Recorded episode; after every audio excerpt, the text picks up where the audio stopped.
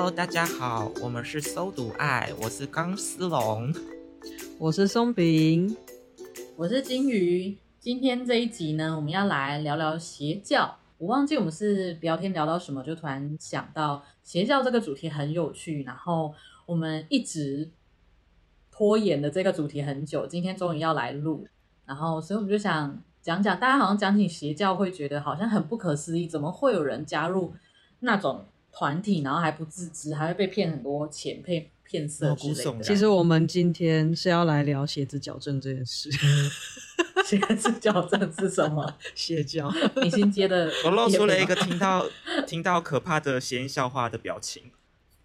对，哎、欸，今天呢，就是我们叶配的厂商，不知道哪一间叉叉叉 A B C 鞋店的厂商赞助播出。好，那我们再回到我们的热腾腾时间。对，我想先问问你们印象中有听过的，就是你们印象中的邪教是什么样子？如果要我画出邪教的样子，那它有可能是介于是紫色跟不是紫色之间的颜色。你是不是暗指什么团体？我没有，我想到类似，对，反正就是一，我会想到一群人，呃，可能几百几千人这样，然后跪着，嗯，对，然后他们好像很很努力，很专心。人家是真的很努力、很专心吧？对，我所以你们只听过那一个团体是邪教团体吗？哦，我我听到了邪教团体，哎，这边是我这边想要问大家对邪教团体的定义，哎，因为我个人可能对邪教团体的想法就是。奇怪的团体啊，就是不只，啊、就是不一定是有骗财变色，啊、就是可能如果只要奇奇怪怪的，对我来讲，可能就有点像奇怪。那一定是宗教信仰嘛？一定有宗教信仰嘛？例如说那个大肠面线加香菜，一定是邪教，这算邪教吗？对，这也算邪教。对，就例如这种，对对对对，什么？我想到没有啦，卡拉鸡加巧克力，邪教这样子。哎、欸，很好吃哎、欸！等一下，这是最近有一间厂商，你有去吃哦？超好吃。我下次也要吃，真假？对，所以那个 厂商应该找我们。对，那下面呢，欢迎我们的那个卡拉鸡跟番茄酱赞助播出。所以我们我们说的应该不是这种邪教吧？这种就是是真的定义上的。因为我有听过一种，哎，我小时候有听过一种很奇怪的团体，是大家会到一个地方，然后会开始撞墙，然后宣泄压力，然后是真的认真撞墙，然后撞到受伤那种。好可怕！天哪，这恐怖恐怖片的画面呢？就是大家就是集体宣泄压力这样，所以我们应该不是要朝着方向，对不对？我们今天的方向是要有骗财骗色的。我觉得你那个也算呢，他搞不好走到极端就会开始骗财骗色啊，只是还没。但是那个对这这个阶，如果是这种团体的话，好像对自己好像没有什么影响，对不对？有啊，撞头影响很大。他是撞墙哎，我的头可不要了，这影响很大吧？你的头很重要哎。可是那是他自愿的啊，没办法。但是我觉得重点就在这，就是那些骗财骗色捐钱也是自愿的啊，也会被说是自愿。你要对他，我觉得他可怕的地方就是就是大家是自愿的，他让你以为是自愿。我之前反正之前我认识一个直男吧，他也是那个有一个邪教就是骗色的新闻，然后。他就反正他就讲了一些调侃的话，然后我就想要纠正他说这个其实并不好笑，你怎么会认可这样的价值观？然后他就回了我一句说，那个女生也是自愿要跟他上床的。哦，对，就是你要怎么定义？我觉得很有道理。然后我后来是跟他说，呃，他的自愿上床，他应该是为了得到某些东西，所以我愿意跟你发生这个关系，但是前提是他们在沟通的过程中有把这件事讲清楚嘛？我觉得那个有一点像是。呃，骗人的包装就是，对，就是呃，你跟我说这一个这一盒东西是泡芙，结果我打开来它是米香哦，而且还有另一个就是提供外派工作，但没有跟你讲说你要进行器官捐助啊。对啊，哎呦，超重要，对啊，哦哟，哎，你这个你这个包装十次我想了几秒才想懂你在讲什么耶。对呀、啊，他也可以说是自愿的啊，但是就是这真的是自愿吗？你仔细想，这是诱骗跟自愿，我觉得还是有一点差别。而且我，对啊，我觉得有时候引导真的是一件很吃技巧的事情。怎么说？就是如果就像你讲的，一开始全部跟你讲，你可能不会接受。那这其实就让我想到一部惊悚片。嗯，他就是，反正就是主角，他就接到一封简讯，然后就叫他说：“你吃苍蝇，我就给你五千块美金。”然后他就吃了，嗯、然后他账户竟然五千块，嗯、然后再来就就会有第二个，然后就越来越夸张，嗯、但是他就接受做这件事情。就我觉得有时候引导是不是就会让你更有可能会去做这些事？哦，这个好像在心理学上有一个，它是叫你说什么？那个跨过门槛、嗯、用童话故事来说，叫什么？对，石头汤，你有听过吗？我没有听过，我只有听过乌鸦去河边叼石头，然后突然发现他刚刚去了河边。什么东西？听君一席话，如听一席话呢。就是石头汤的故事是说，呃，有一个人就敲门，因为他如果直接跟他说，哦，我要一一。一碗火锅，那绝对主人绝对不可能给他嘛。然后，但是他是跟那个主人说：“哦，我很饿，但是我知道现在粮食不容易，所以你可以给我一个有放一段时间石头，我就把石头放在汤里面煮，这样它有一点咸咸的味道，这样子就好了。”然后，所以那个主人就就是让他在家里先煮了一锅水，然后就给他石头，让他煮那个石头汤。然后他就汤煮着煮着咸味出来了，然后他就开始说。哦，有咸味的水了。如果再加一点蔬菜，它应该会很香哦。然后对，然后那个主人就会想说，嗯，我都给他一颗石头了，再给点菜，应该还好吧？然后就开始就给他一点菜，然后接着他拿到菜煮了蔬菜汤之后，他就说，哦，如果这个时候呢还有点香料，那这个汤会变得更香哦。然后所以主人要给他蒜头啊什么之类的，然后演变到最后，他就说，哦。鸡锅非常的完美，他拿来煮兔子肉一定超好吃的，然后他就最后就得到一个火锅，就温水煮青蛙。对，而且老实讲，我觉得这种这些全部的事情最可怕的就是我们在听故事的时候都会觉得很荒谬，对，但却有这些故事发生，就是身在其中，对，就是可能比较难自知。对，像是我刚刚突然想到一个例子，就是我前阵子才终于看破这个骗局，也不是骗局啊，我相信大家一定有经验，就是会跟你说，哎，这个通东西 Seven 最常见的，一个九折，两个八折，三个七五折，然后嘞，我就会买三个，不是啊，就是要要看你需不需要啊，就是我只需要一罐水，但是他就会说，哎，第二罐八折哦，你就想说。两罐水是必需品，买吧。哦，尤其是那个，我觉得 Seven 就是最常有。没有，我这也没有在讲哪一间便利商店。哎呦，我们攻击大 企业，这样不太好吧？我觉得统一很大。我觉得 Seven 本来是 Seven 很常有那种矿泉水，第二件十块。对。然后我就觉得好便宜，我觉得超便宜。我去买。对啊。然后就超买了几次。对，我就买了几次。我想说，我只是要在路上。喝一杯水，因为可能是出去玩，然后五六个小时没有水，我只要喝一罐水。但为了那个十块，我就花了十块，然后背了很重的东西，把那一瓶水带回家。我就想说，所以我为了一瓶我不需要的水，多花十块钱。所以这是因为贪小便宜吧？就是你会想说，哎、欸，我都花钱，花二十五块买水，再喝花个十块买两罐水，应该还好。我觉得有点像有点像，但是，是我最近，但是至少、嗯、怎么说？嗯我觉得可以拉回来邪教这个主题。我觉得最根本还有一个是，终于要回来了，对，谢谢终于回来了。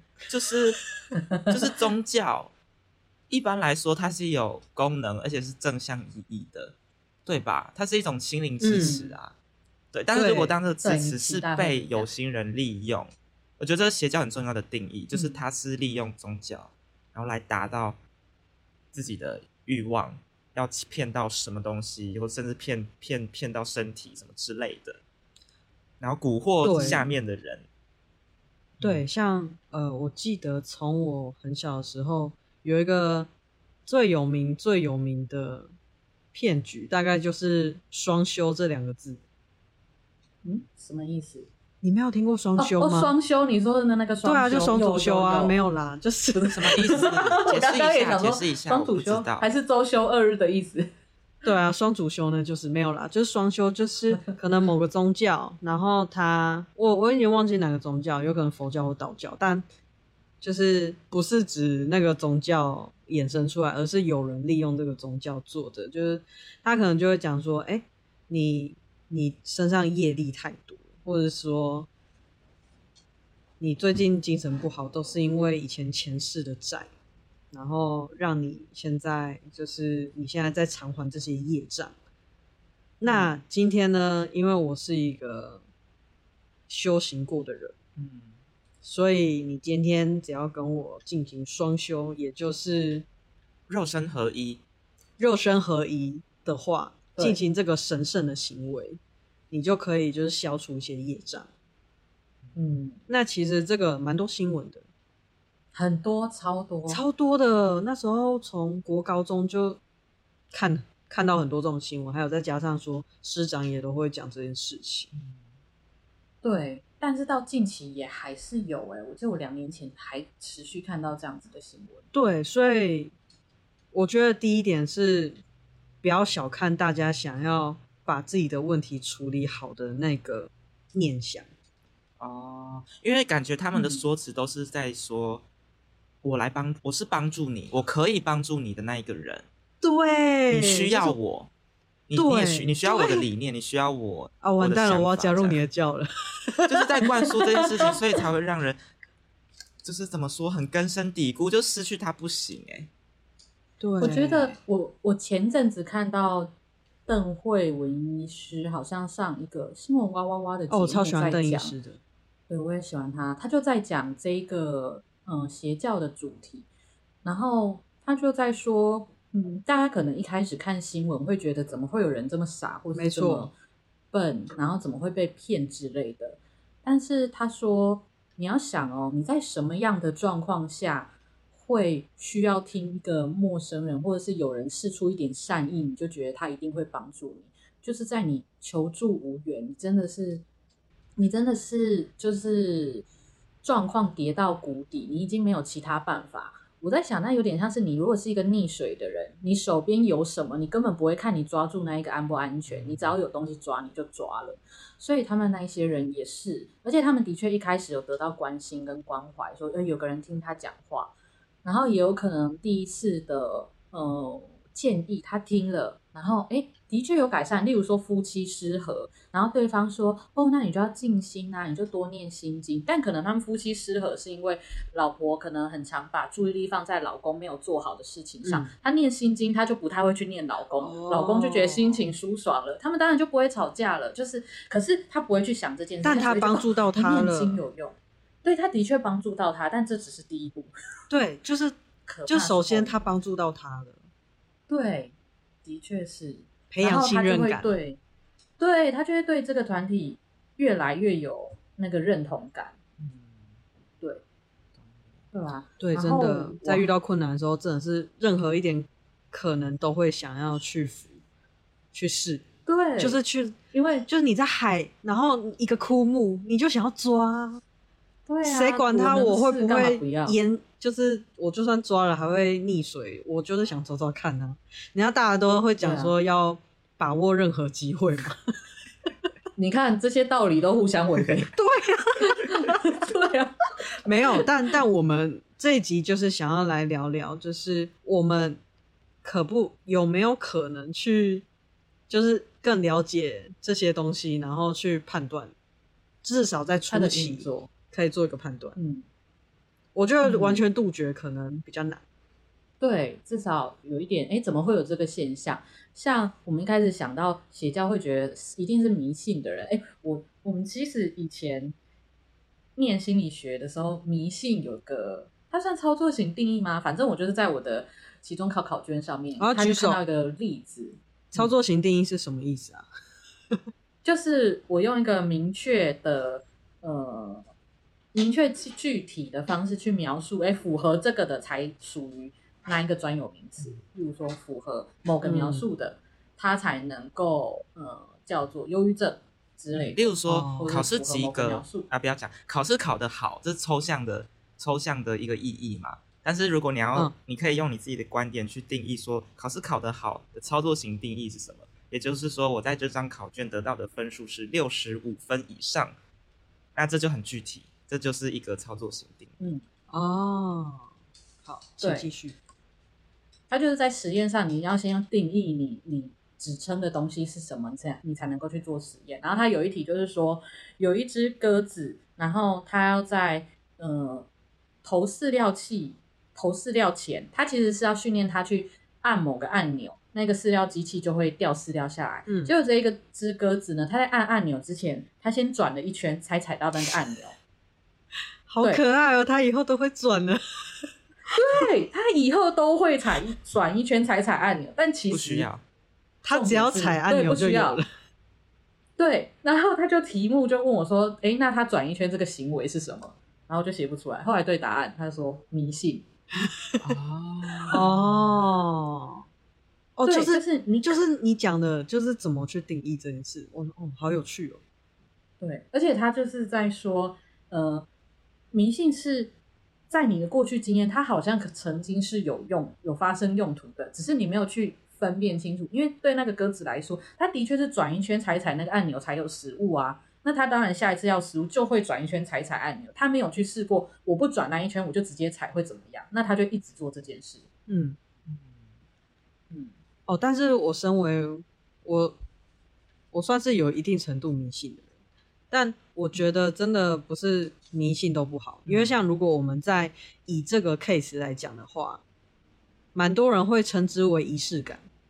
对对对对，但你要。自己有没有清楚说这个目的是什么？例如说，我也会去拜拜，但我觉得那个目的就是，哎，我的家人喜欢拜拜，我陪他去，那个是一个我们一起做的活动。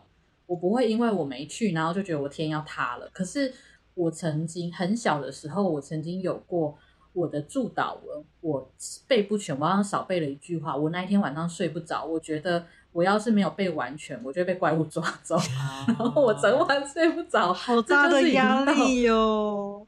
对，但是是真的没念，然后而且我之后一小段时间我还相信说，就是我没念完，所以我那一天才没有办法睡觉。但是现在长大就会知道说，迷信，因为你太过担心，所以才没办法睡觉的。你其实没念完没有关系，嗯，很有趣吧？对，我觉得，我觉得仪式感是他们他们知道做这件事情只是为了来安定自己，而不是说我一定得做这件事情啊。好，我觉得我们已经在。第一题卡太久了，我们直接到下一题。就嗯，你们觉得会被邪教骗的人，通常还有哪些特质？哦，通常还有哪些特质？嗯，其实刚刚在聊的时候，我很有钱。刚刚前面 不是，那是值得别人骗他的特质，不一定是会被骗的特质。哎、欸，但是但是，我觉得那个是一个你提到很有钱，然后我突然想讲两件事，好，没关系，我先讲很有钱这件事，就是呃，那个邓医师他那个节目就有讲到，明明那么多人被骗，可是好像没有很多人被爆出来，然后他说身边有人是明明很有钱，甚至高知识分子，他们被骗的时候是不太愿意承认，或者是甚至不太会回头的。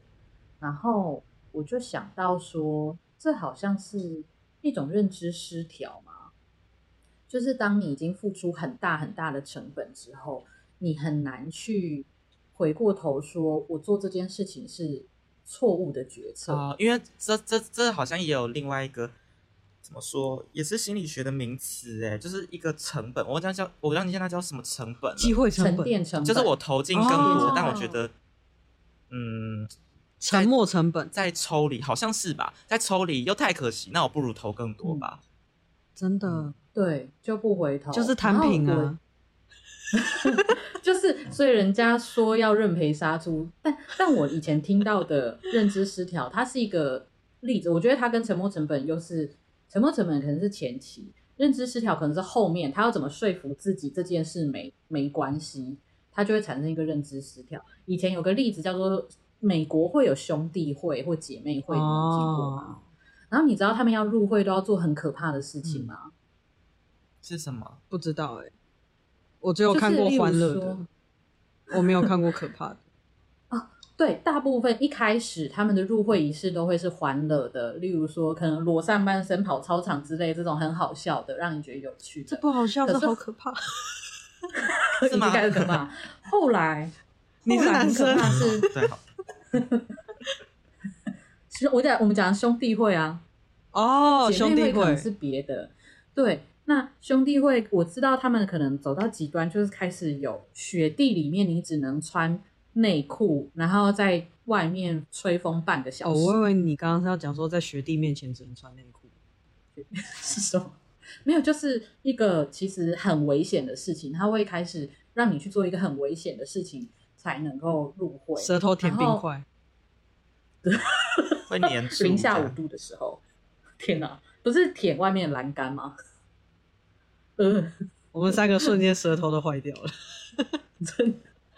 对，反正他就是演变到后来，那个入会仪式变得越来越危险，然后到后来好像真的有人因此丧命还是重伤，我有点忘了。后来就被严格禁止，不能够再有这种奇怪的入会仪式。然后心理学家就会去研究，有参加过这种奇怪或者是严苛很难的入会仪式，跟没有参加过的，他们发现。有经过很严格的入会仪式的人，会对于这个兄弟会的认同程度更高。哦、那些很简单的，对那些很简单的，我只要写个单子，填个名字，有名额我就自己进去了。他们对这个兄弟会的认同度就不高。革命情感没有，他们就只有新新鲜人进去要整学弟的。对啊，我说就是经过很多的挑战的，会有对这个团体有革命情感。嗯，还是不太像。在想，因为他们观察到，我觉得那个也是有可能，但是他们把它分得更细。他们认为是说，我已经付出了这么大的风险，甚至有可能丧命，我才进来这个会议，我才进来这个兄弟会。如果我进来之后，我发现这个兄弟会无聊要死，这个兄弟会一点意义都没有，那不就代表我是个白痴吗？哦、我刚好为了这种没意义的兄弟会去。可能要危害我的生命，所以他们的内在的状态就会调整成这个兄弟会一定超级有意义，才值得我付出这么多。好有道理哦，所以他们就莫名会有很大的认同感。哎，我这里想要问你们一个问题，想要问大家一个问题：嗯、如果啊，今天，例如说有一个商场，有一个商场或店家的会员需要经过。就是可能一定的时间，一年内，然后要消费多少金额，才能够加入他们的就是社团，然后他们社团里面会有一些消息，嗯，然后呢，就是是那种可能赖社团，就是你平常会一直看到讯息推出的这样子，然后你还蛮喜欢这个品牌的，所以说你就会为了想要加入这个品牌，就是去花钱。那你成功达到了之后，然后他。把你加进那个群组，你发现里面其实都没什么讯息，嗯，没有你当初预期的那些优惠讯息等等的，嗯，那你会退吗？还是说你会隔多久才会想要退？它会影响到我吗？哦，我可能不会，不会影响到。可是你你的你的手机那边就会有一个群组，然后也没什么用，然后可能就是。可能有的就是广广告讯息啊，对，可能不会退。主要是它也不太危害我啦。就是如果我对于有一个无用群组这件事情没有那么洁癖的话，但如果很多广告，我可能会觉得蛮烦的。这对我好有害。对，但你会可能就是从刚刚的例子，有的人可能会因为哎，我都花了这么多钱才进来的，就觉得这个有那个价值。宁愿宁愿自己相信它有这个价值，对，就是相信以后也许真的会有。简单来说，其实就是，与其我实际上损失，我宁愿，我宁愿，与其我意识到我实际上损失，我宁愿我没有意识到我的损失。哦，逃避没有不好，认知失调。但刚刚在讲到，呃，就是。这种邪教或奇怪团体是怎么骗人的吗？怎么骗人的？好像怎么骗人的？就是一一个一个讲到的是石头汤嘛，然后再来认知失调。我觉得还有一个是刚刚前面讲的是有的团体，他一开始设立的时候真的没有要骗人，只是大家后来会越走越奇怪。嗯，没有过这个例子，这个经验也是有个有个词汇叫团体极化。嗯，他就是他就是在讲，它是一个社会心理学的词，他就是在想说。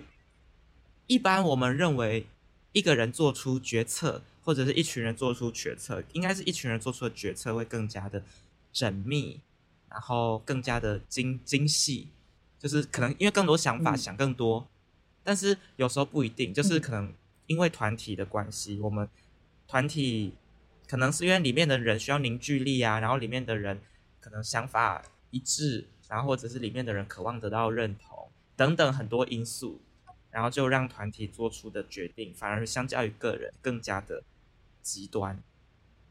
嗯嗯，抽象来讲是这样子。尤其尤其他们是同性质的团体，哎，其实我很有感觉，就是我每次看到这个，我就会想起从小到大那个就是的团体极化这个词。嗯，然后我都会想到从小到大的一些小团体。就是当他们走到极端，就是你有没有印象？就是小时候有一些小团体，他们不是会欺负或排挤别人吗？哦，拜托，哦，我觉得大家的人生的路上，是不是班上都会有一群势力的群？但但我后来发现，就是我后来会觉得说，因为工作上其实我也会遇到，但你会发现很有趣哦。他们个别的人，个别一对一跟你互动的时候，其实人都不错。可是当他们凑在一起有一个起头之后，他们就会开始变得很奇怪，真的。然后他们会很热衷去做一件他们其实回到他们自身会觉得，哎，这件事好像不太好的事情。可是当他们是一群同性质，或者很对这个团体很有认同感的时候，他们就会越来越，嗯，那个就是极化嘛，就越来越偏某个地方，然后又听不进团体外的人的声音，然后他们自己也不太敢提出。大家目前主流以外的想法，哦、所以我我觉得还有一类就是哪些人容易被邪教骗，还有一个很大的因素就是很渴望有认同，有一个团体的认同。当然，我觉得这每个人都有，嗯、但是那个认同可能可能很强烈，让他忽略掉这个团体，宁可忽略掉这团体以外的讯息，然后把一切重心都放在这个团体上。哦、嗯。对，就是一个好的帮助你有自信的环境，应该是让你有更多的力气去抵抗那些不认同你的声音。可是，在某些团体里面，反而会让你更害怕被被批评，或者是听更害怕听到不同的声音。我觉得邪教这怎么说？嗯，它真的难就难在。你其实也会得到你想要的东西哦。我就是想讲这个，它其实是，嗯嗯，就是很介于，很介于，就在你就是有得到东西，但是对对，而且也是你想要的，对，嗯。然后又会想说，其实人生不是也是这样嘛？就是有失有得，然后就继续在邪教里面。哎，但你们这样讲，我突然想到。可是好像在里面会很刻意的让你不要去想那些你失去的东西，像是呃，例如说像我在查资料的时候，有个我就查到日月明功在彰化还蛮有名的一个例子，你没有听过吗？我没有，说说看。他的新闻一开始爆出来是一个十六岁，应该在十六十五，反正是一个高中的男生。被那个团体里面的人打死，活活打死。为什么？很不可思议吧？但他的故事细节我忘了，但是我知道早期应该是他妈妈本身就是比较，嗯。比较需要认同的，然后可能丈夫又比较强势，不太听她讲话，就是她一直都是比较跟别人比较没什么，对，比较压抑，比较没什么连接感。虽然新闻会说她比较胆小懦弱还是什么之类的，但我会比较解读说她应该是跟人比较没什么连接，她才会这么没自信，然后好像找到一个能够跟她说来我帮你，她就什么都不想的去帮她。然后她一开始参加这日月民工，她其实好像一开始。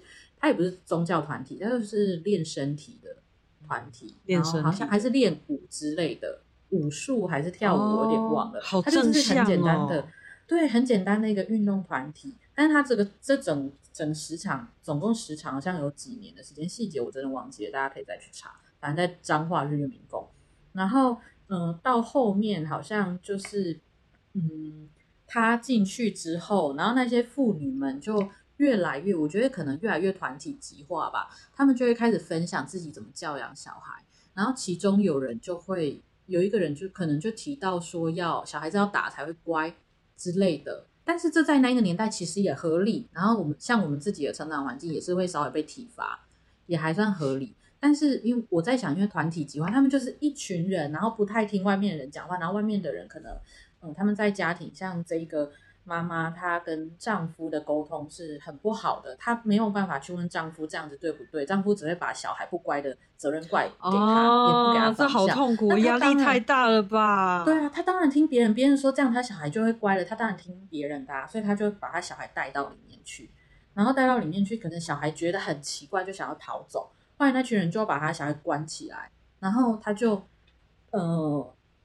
我不知道他中间自己本身有没有挣扎，但是可能大家一直跟他说：“我是在帮你教小孩，小孩这样子就会乖了。”所以后来的惨剧就是他小孩就被活活打死。好难过，我觉得。对他，我听到一开始只是这个故事的感觉，我就觉得那个妈妈感觉很需要爱，yeah. 他也很无助，就是对，就是大家可能一开始看会觉得啊，怎么会有这种狠心的妈妈？但你们。不要只看表面的新闻，你去看这个日月民工，他应该有深度的采访。哦，你们可以看他整个故事脉络，你就会觉得，如果是我呢？如果我在他那个处境，我是不是可能也会这样？而且我觉得再加上，就是每个人的人生背景是不一样的。嗯，所以我觉得有时候在讨论这个邪教的时候，去想到团体极化蛮好的，因为团体极化他们有一些前提。就是这个团体，他是不接受团体外的声音的哦。对对，所以像这些学校，他们开始不接受外面的声音。当外面的人跟你跟那个妈妈说：“你怎么把小孩带进去里面？”但是里面的人跟他说：“外面那些人都不懂我们，他们没有我们这么虔诚的信念，我们是为了小孩好，还是什么之类的。”那他就会不听了啊。这让我想到某一年，某一年某个赚大钱的城市。他们现在薪资不要讲出来，不能讲。哦，你你觉得他们好像某种程度也是一个团体计划？对对。我之前在听“团体极化”这个词的时候，它的故事背景其实是呃，当初美国要不要去救援，好像阿富汗还是哪里的那个军事的介入战争方面，然后后来被认为。说这个是这个错误的决策，然后大家就很困惑，为什么一群又是国家元首又是专家，然后会做出这么大的错误决策？我们先不管他是不是错误啦，反正他们就先认定那个决策有很多的纰漏。嗯。然后他们说为什么呢？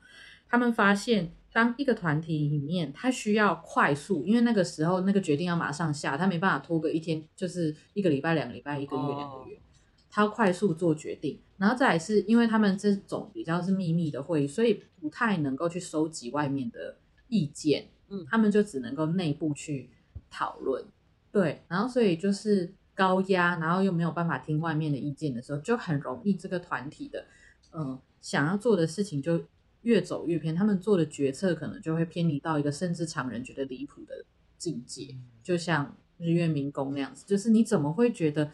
对，我们偶尔会有有时候真的受不了了，会用体罚的方式来教导小孩。但是什么样的状况下你们觉得可以打到这样子来教小孩？就是我就觉得可能有一点这个样子。他们可能一开始，因为毕竟把小孩打死对他们来说没有任何意义，对啊，没有任何的收获。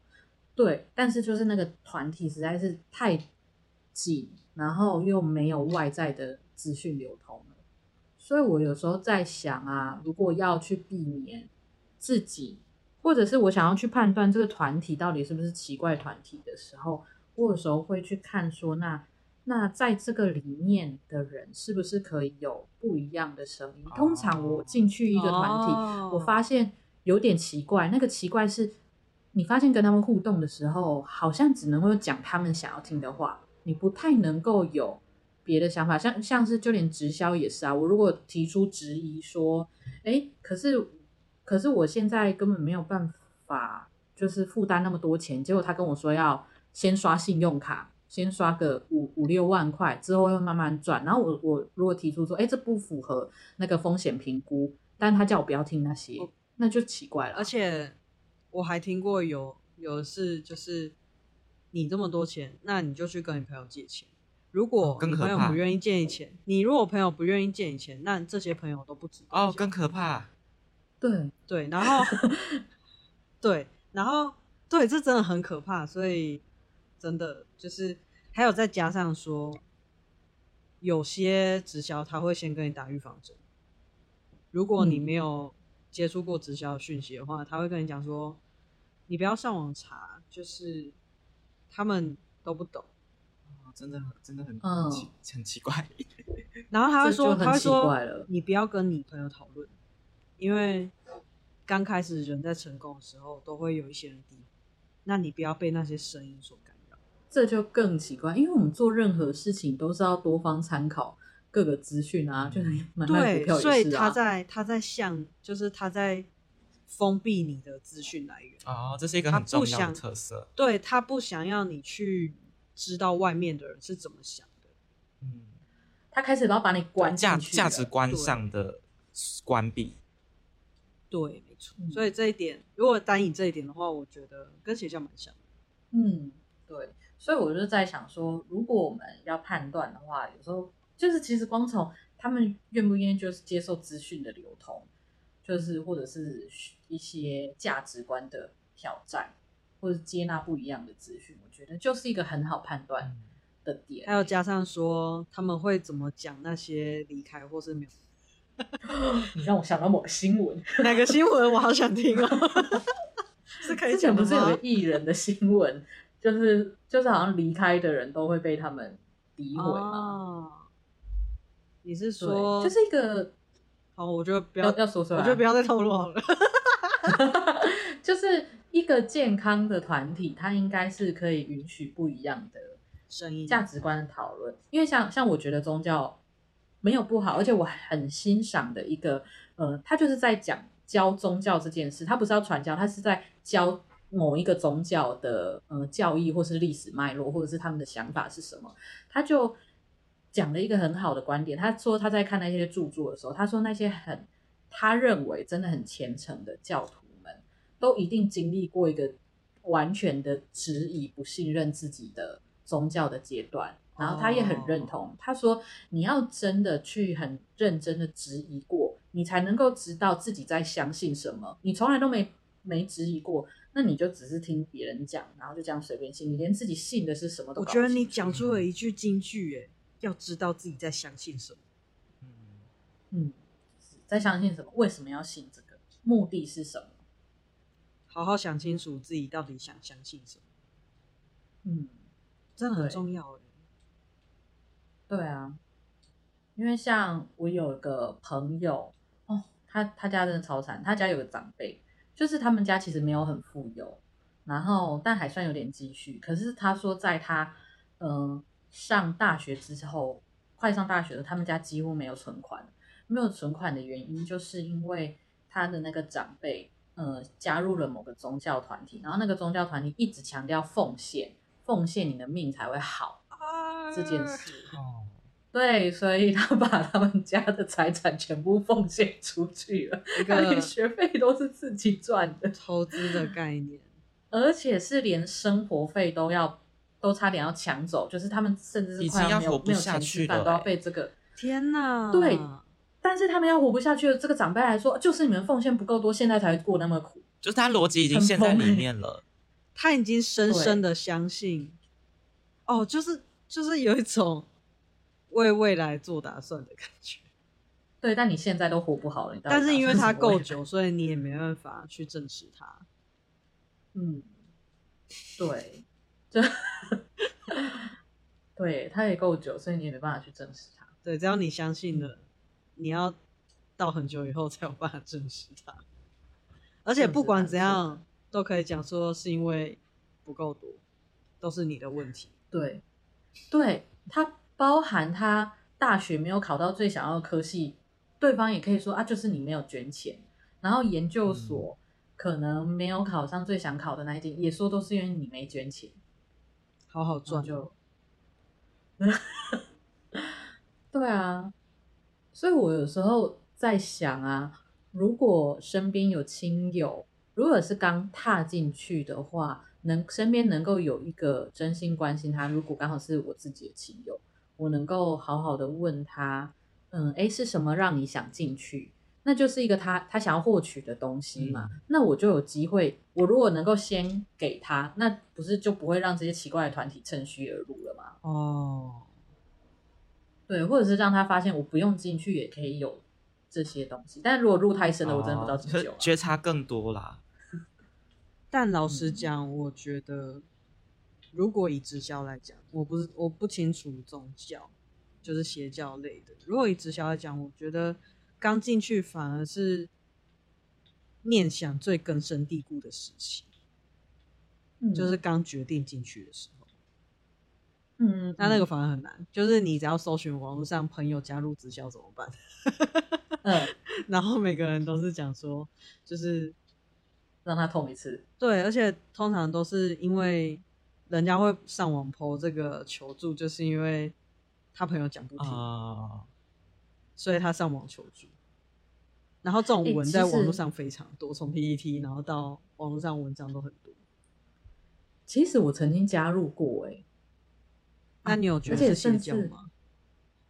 甚至我那时候打电话，有一个人，哎，他就是我那时候没有没有被他说动，但是其实他讲的话一直放在我心上。他花了一个小时到两个小时跟我讲说他也加入过，他苦口婆心跟我说他这个真的不好，什么什么，他真的花一两个小时，哎。然后我我的确还是最后还是，呃，就结束了电话，我还是在里面。但他讲的话，我也忘记他讲了什么，但我就一直有印象。诶，怎么会有人加入？愿意花那么多时间？对，他真花很多时间，而且是真心的。因为我相信他不跟我讲这些，对他来说不没影响。对，讲这些对他也没帮助。然后，所以这个疑惑的影子一直在我心里面。然后我觉得，我事后想想，为什么会在里面？是，他们都会把事情往好的讲，可是其实当下有很多事情是你会觉得怪怪的，但是他们就会马上打散你的注意力，不让你多想。过去了，划过去了。对，例如说我去听演讲，为什么要付你五十块的场地费？既然这是你们长期租的教室，然后呃，你说五十块的场地费，每一次来这么多人，真的这么多钱吗？然后他就会带到说，你五十块才来，这超划算的。对，他就会开始乱比、乱比较，说：“哎，去外面演讲都多少钱？”然后我就想说：“哎，可是我大学的演讲都免费的啊！”然后他们就不管这些，他一直跟你讲卡内基什么之类的，真的。然后就是你的注意力就会放到卡内基身上。可是像我现在清醒，我就觉得卡内基跟你，你能跟卡内基比吗？哎，那我蛮想问金鱼说，那你之后是怎么飞到这个团体的？之后是怎么？就是因为前面。呃，你是讲说有人跟你讲这些，然后你放在心上，但是你还是继续待在那个团体里面。我其实在里面待了差不多快一年的时间，不到一年多，应该快一年，一年左右的时间。然后呃，是一个是一直固定这样花钱，然后再来是我发现很奇怪，因为他们开始要你拉人的啊，可是那一个拉人很奇怪，是你。法律有规定，好像是要二十还是几岁，你才能够开始做这样子的收入嘛？你好像十八可以加入，但是你要赚钱这件事情要二十。我记得当我不知道现在法律有没有改，但我记得当时的法律是讲说，如果十八岁的话，要就是父母同意，监护人同意。对。然后他们那时候讲的，他们跟我说没关系啊，我就先练习。然后我就发现，哎，我真的有人后来就进来了。但他们说那一个人的名字要挂在他们的账号下面，因为我不满二十岁。然后我就觉得，那我干嘛这么早做这些事情？那这个人都给你们了啊，就是有一些蛛丝马迹，你要开始去想，而且包含那个时候，我后来就是听到，例如他们所谓的老很厉害的老师什么的，我其实有把他们名字记下来，然后去上网 Google，我查不太到人。对，然后很多资讯是。不透明的，或者是讲的有一点隐晦的，就是我觉得现在网络那么发达，所有东西网络上面都可以查。你如果真的很相信这是一个机会的话，那你就去网络上查。除了他们跟你讲的那些制度，当你觉得自己好像听不懂的时候，你不一定要怀疑，但是你就去网络上查，把它查得更清楚。然后我就会发现，哎，我又不能够赚钱，我在这里面干嘛？然后他们把每个人的头衔都讲得很厉害，可是我在里面半年了，大家也都还是。就这样，我相信他们有的人还是有赚到钱啊。嗯、但是我同时会去评估说，这样的生活，他们都会说这样说过的生活很好，说什么时间自由。但我就在想说，靠，我每个礼拜一、三、五都要过来，然后礼拜二还有另外一个内部的训练，哦、然后假日还要去跑。请问我时间自由在哪里？我上班族都只要上班五天，然后他们又说时间自由，又说啊，你就要是努力才能够得到比别人更多。我就想说，你们好混乱哦。懂了，开始有反思了。对，你就真的要把你要懂得把所有讯息凑在一起，还有那些讲不清楚的，你有想到你就先记下来，然后回去查资料，然后也不一定说都不好，只是你真的要想清楚，那是不是你要的生活？我相信某些人一定很适合他们这种生活，但真的不适合我。你不要只要想着赚大钱，你要想说这个赚钱的方式适不适合我的生活方式。我觉得金鱼刚刚前面有讲到很好一点是，就是要判断这是不是一个相对不是奇怪的地方的地方，就是他要能够接受不一样的声音。嗯嗯嗯，当然，就公司就是别一件事情。至少公司很多东西是透明的啊，像包含我的。薪资可能哎，去年有涨，这今年没有涨，我可以打电话去问那个规范是什么，所以他这样子调整。但是直销，我跟你说，很多东西他都跟你都是隐藏的，真的，嗯，真的，对，因为他要先让你相信，然后最后再讲，你就会觉得啊，我前面都信那么久了啊。那今天我们钢丝绒要帮我们总结一下。我们我们今天的题目到底是什么？就是我今天的题目是看不出来这个是邪教吗？就所以，我们今天是想要帮大家，就是讲一讲说，嗯，不是看不出来这是邪教，而是当人在某些时候，然后讯息被部分的遮蔽的时候，真的会，因为你想要抓到浮木，你就会抓了。嗯、然后再来是他们的手法真的很高明，然后最后是。那我们要怎么看出来？我们通常像你说朋友误入邪教怎么办？那为什么我看得出来那是邪教？因为我能够把我能够看到那些模糊不清的部分啊，我能够看到损失的部分啊。哦，对，你刚刚讲说你可以看到模糊不清的部分，让我有点害怕。哦，解码吗？不是，是旁边的人可以看到，在路上看到模糊不清的人体之类的，好可怕。因为就是可以看到说啊，那一个人这样讲，他怎么没有讲清楚某一些部分，我们就会觉得他讲的很含糊啦。所以这集，哎，所以这集这样子有机会让大家搞懂为什么有时候就会不小心误入邪教跟怎么看出来嘛。对，那如果大家有加入邪教团体的经验，都欢迎跟我们分享哦。我想补最后一个小故事，但这样子大家就会知道我们这集什么时候录的了。就是前阵子有个新闻是，有个那个工程师吧，被赖诈骗了四千六百万。对，假投资平台。哦，我没有看到。对。然后我的所有群组的人，因为就是他们不是被骗的那个人嘛，他们就说四千六百万你就存定存或者是活存就好，你到底拿去投资干嘛？嗯，那个一定是前面有甜头啊。没有没有，你想哦，四千六百万，我一个人一年就是花一百万，他还有四十六年可以花哦。啊，就是他有四千六百万可以骗，代表他有这些钱嘛？对。那我一年就花一百万，我是不是还有四十六年可以花，把这些钱花光？嗯、那这些钱其实蛮够用的，然后再加上就是存银行的利息，嗯、你算一趴，一年有四十六万哎。没有啊，可是通常有这种机会的时候。就像是你已经很多钱，但你不会想要停止投资啊。嗯，就想要更更多，就想要更多啊。这是人性啊。已经没有，那是已经达到财富自由了。那是因为呃，如果是现在我啦，我自己我我是一个没有一百万的人，我听到四千六百万，我会觉得多，但也许他们那个 level 的人听到就会觉得说这个还好，可以投资。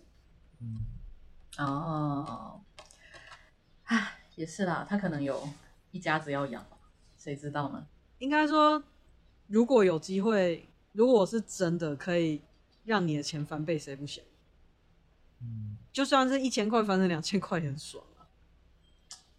但这个时候还是要跟大家说谨谨慎理财啊，投资要投资之之前详阅公开说明书，没有那种直接让你翻倍。但是就是在当下，他相信可以翻倍了。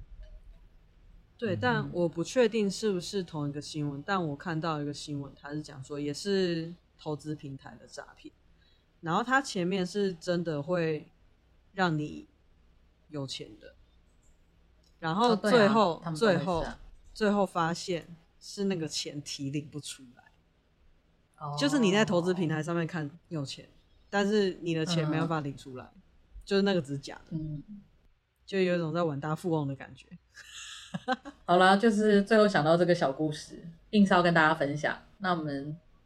今天的节目就先到这边啦，大家拜拜。对，大家如果有喜欢我们的节目的话，欢迎帮我们多多支持，分享给你的朋友。那大家，我们下周见喽，拜拜，拜拜，拜拜。